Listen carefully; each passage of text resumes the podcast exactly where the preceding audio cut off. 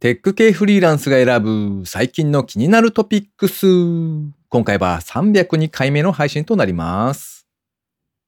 去年ふるさと納税で買った海の幸や山の幸、まだ冷凍庫で眠っていませんか？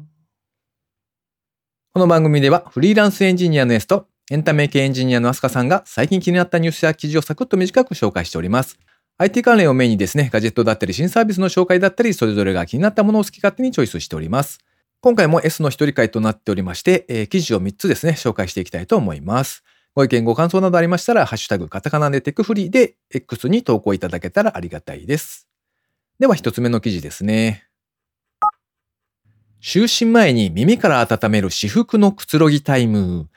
日本初充電式イヤホン型ヒーター耳トロリンを発売。こちらはプレスリリースで配信されていた記事ですね。株式会社アテックスは耳を温めて繰り返し使える耳トロリンを2023年10月10日より発売したとのことです。こちらの耳トロリンですけれども、耳の中をじんわり温める充電式のイヤホン型ヒーターだそうですね。突起部分にヒーター機能を搭載しておりまして、3段階の温度調節が可能となっています。弱が約35度、中が約38度、強が約40度。消耗品がなく充電式で繰り返し使えるとのことですね。充電に関しましては、一般的なワイヤレスイヤホンがあるかと思うんですけれども、あれって大体こうケースの中に収める感じになりますよね。あれと同じで、えー、専用ケースが用意されておりまして、そちらに入れるだけとなっております。USB コネクタは Type-C とのことですね。連続使用時間は約1時間。充電所要時間は約3時間だそうです。こちら価格は税込みで9900円。とのことで、なかなかいいお値段するなと思って見ていたんですけれども、最近はなんかあの耳の中を温めるガジェットみたいなものがいろいろ出てきているみたいですね。耳の中を温めるという意味では、最初に出てきたグッズって、あの、小林製薬さんが出しているナイトミン耳ほぐタイムかなと思うんですけれども、あちらはあれですね、昔の言い方で言うと使い捨てというやつですね。一回使ったらそれで終わりという商品で、電気とかは使っていないグッズになっておりますけれども、なんかそれを耳の中を温めるというものをですね、ガジェットとして売り出しているという記事がちょこちょこ見かけられました。今回紹介した耳トロリンはですね、いわゆるワイヤレスイヤホンみたいなあの左右分離型というかですね、コンパクトなタイプなんですけれども、例えば参考さんからはですね、耳ポッカという名前の、こちらは有線イヤホンをイメージしていただくと分かりやすいですかね。耳の中に入れる部分が温まるんですけれども、イヤホンだと普通はスマホだとか音楽プレイヤーに挿すあの部分が、挿す先がですね、モバイルバッテリーになっていると。で、温めるだけの機能を持っているみたいな、そんな感じのものですね。そういったものが販売されているようです。では、二つ目の記事ですね。メルカリ、日本財団や23の自治体と共同でメルカリエコボックスと梱包資材の配布を開始。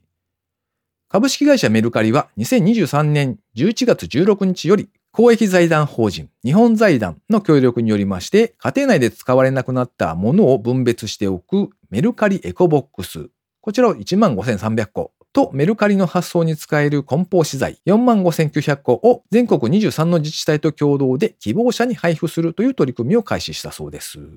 メルカリエコボックスは家の中に眠っている、もう使わなくなったけれど捨てられないものを見える化して一時的に保管しておくための箱だそうですね。メルカリグループがですね、2022年5月30日、去年ですね、ゴミゼロの日に合わせまして、愛知県の蒲郡市と新潟県の鴨市で各300個メルカリエコボックス配布を実証実験したそうなんですね。で、その結果74%が不要品を入れまして、うち55%がリユースを実施したという結果が出たそうです。今回の配布に関しましては、配布の期間が2023年の11月16日からなくなり次第終了。配布開始日はですね、自治体によって異なっているそうですね。各自治体からお知らせがあるようです。配布方法に関しましては、各自治体の公共施設や環境イベント、それから大学をはじめとした学校など、自治体ごと工夫を凝らして希望者に配布することになっているそうです。そろそろなんか大掃除をどうするかみたいな気分が高まってきている頃かと思うので、なるほどと思って見ておりました。使わなくなったなっていうものは身近にたくさんあるけれども、さてさて、それをいざ出品するというのはやっぱり面倒なんですよね。なので、とりあえずこう入れておくというこのメルカリボックスはちょっと気になりますね。実施している自治体に関しましてはですね、23あるそうなんですけれども、例えば岐阜県の岐阜市ですとか、青森県の弘前市、千葉県の船橋市とかですね、結構地方バラバラみたいなので、もし興味のある方がいらっしゃれば、詳細記事をご確認いただけたらと思います。子供の頃になんかあのクリスマス会みたいなのがあった時に、よくプレゼント交換会みたいなのがあった記憶があるんですけれども、あの文化は今も続いているのでしょうか？あの時にこのメルカリエコボックスを使ってですね、みんなのこういらないものを交換するっていうのはどうでしょう？なんか受け取った人がみんな、ウェーンみたいな、いやーみたいな顔をしてたらちょっと悲しいですけれども、まあリユースのイベントアイデアとしてはいかがでしょうか？では最後3つ目の記事ですね。深夜0時に現れる映画自販機、Nothing New。12月8日金曜日 AM0 時オープン決定。こちらもプレスリリースで配信されていた記事ですね。下北沢にオープンして話題となった VHS 喫茶店というのがあるそうで、そちらお店の名前がタンペントン。アルファベットなんですけれども、タンペントンと書きますが、こちらを手掛ける映画レーベルさんがですね、AM0 時から4時のみインターネット上に現れる映画自販機ナッシングニューを2023年12月8日金曜日 AM0 時よりオープンすると発表しました。第1弾の作品としましては、4人の監督によるホラーショートフィルム作品集 NN4444 という作品を解禁するそうです。このナッシングニューはですね、AM0 時から AM4 時の間のみインターネット上に現れる自動販売機型の映画プラットフォームだそうですね。オリジナル作品を深夜のみ販売するそうですね。自動販売機の中にある再生機で映画を鑑賞するというタイプだそうです。また作品をシェアしてクリエイターを応援できる独自のダビングシステムというのを採用しているそうで、購入した作品をダビング購入しますと、知人にシェアしまして、その収益のうちの70%が監督に還元されるそうです。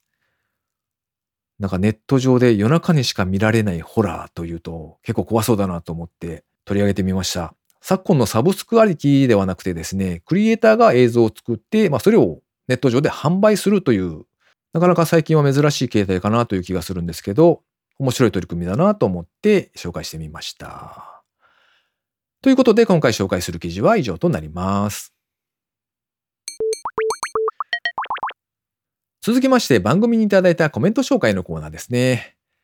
収録の都合上ですね、ちょっとコメントいただいているものをいくつかあるんですが、紹介する順番が前後しますので、そちらご了承いただけたらと思います。モラピョンさんですね。いつもありがとうございます。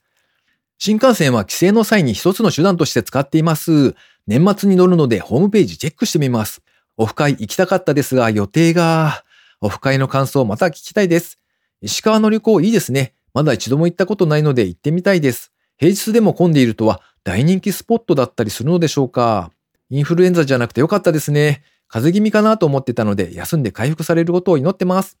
とコメントいただきました。ありがとうございます。石川への旅行はですね、あの、まあ、多分一番メジャーというか、有名な観光スポットとしては兼六園になるかと思うんですけども、そちらは行かなかったんですよね。あとは、金沢21世紀美術館というのもありまして、そちら一度行ってみたいなと思ってるんですが、自分の両親と、まあ、妹と行ったというのもありまして、まあ多分これは誰も美術館に行くタイプの人はいないだろうなということで、あの、話題にもしなかったんですけれども、まあそのあたり行けてないところがありますので、また行ってみたいなと思っております。えー、風邪に関しましてはですね、あの、熱がなかったので、まあ大丈夫だろうなとは思ってたんですけれども、意外に長引いておりますね。今もまだなんか鼻が治っていないというのと、あとたまに咳が出たりして、あんだけ寝たのにまだ治ってないのかみたいな感じがしております。はい。でもこうやってお気遣いいただくメッセージが届くとすごく嬉しいですね、やっぱり。ありがとうございます。続きましてお知らせコーナーですね。ここ最近300回記念オフ会をやりますということで案内しておりますけれども、多分今回が最後の案内になるかなと思います。この回の配信が12月1日だと思うんですが、まあ、ちょっと余裕を見て、12月3日日曜日の夜の時点でですね、締め切ろうかなと思っておりますので、もし忘れてたという方はですね、お早めにお声掛けをいただけたらと思います。日時が2023年の12月15日、金曜日ですね、夜19時から場所は東京の西新宿という場所らしいんですけれども、えー、ポジティブ居酒屋思いやりさんという居酒屋さんですね。こちら、現地集合になります。参加費としましては多分4500円ぐらいになるんじゃないかなと思っておりますので、飲食の実費だけいただくという形になりますね。人数に関しましては一応最大8名ということで、えー、設定しているんですけれども、現在なんと7名。そして確か8名以上いないと貸し切りにできないというお話だった気がするので、えー、あとどなたかですね、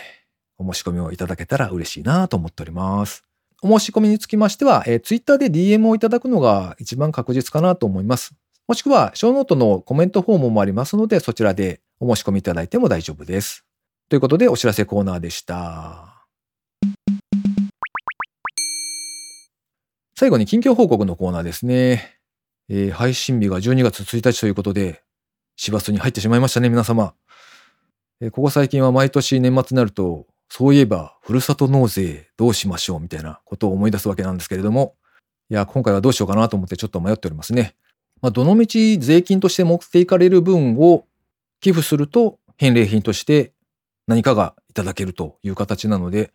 まあ、申し込んどかないと損じゃんっていうのは分かっているんですよ。分かっているんですが、これをですね、年末にまとめてドカッと申し込めますと、翌月のキャッシュフローがきついというのを毎回実感しておりますね。余裕がある方は全然平気かもしれませんが、なんかまあ大抵はクレジットカードで支払うので、翌々月ぐらいの金額がドカッと増えるというのがあって、いや、後からさっぴかれる分と分かってはいるが、一瞬ちょっとうろたえるという感じですね。なんか来年からは、ふるさと納税用貯金箱みたいなのを用意しておかないといけないなってちょっと思っています。今年は10月末ぐらいだかに確か制度が変わるみたいなのがあって、そのタイミングまでに申し込んどかないと、お得度が下がってしまうみたいな話じゃなかったかと思います。なので、すでにもう全部終わってますよっていう方も多いのかなと思うんですが、皆様何かおすすめの品がありましたらお知らせいただけたらと思います。この番組へのご意見ご感想などを絶賛募集中です。X にてハッシュタグ、カタカナでテクフリをつけて投稿していただくか、ショーノートのリンクからですね、投稿フォームにてメッセージをお送りいただけたらありがたいです。スマホ用にポッドキャスト専用の無料アプリがありますので、フォローとかのボタンをポチッとしておいてやっていただけますと、毎回自動的に配信されるようになって便利です。えー、先週はですね、23日、11月23日が祝日でお休みの日だったと思うんですけれども、えー、結局ですね、23と、それから翌24日ですね、24日は平日だったので、お仕事お休みしまして、なんかほぼほぼ寝てましたね。風邪ひくとこんなに寝れるものかと思うぐらい、なんかずっと寝ていたので、自分でもびっくりしたんですけども、それだけ休んだのになぜか、こう、すっきりと回復していないという、今日この頃。風がしつこいのか、はたまた年齢のせいなのか、うーん。いよいよ冬が本格的にやってくるな、みたいな感じがしておりますので、皆さんも風邪をひかないようにですね、お気をつけてお過ごしいただけたらと思います。今週も最後までお聴きいただきありがとうございました。